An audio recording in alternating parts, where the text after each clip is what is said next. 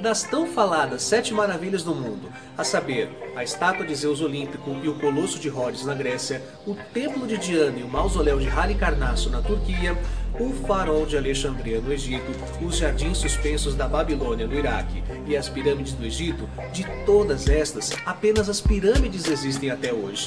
Talvez você nunca tenha ouvido falar delas, mas se elas foram maravilhas, é sinal que deixaram uma marca que atravessou séculos pela sua grandiosidade.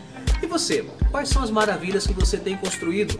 Quais serão lembradas pelas pessoas? Lembre-se de que a única forma de permanecermos na existência por séculos será pelo que nós fizemos em vida.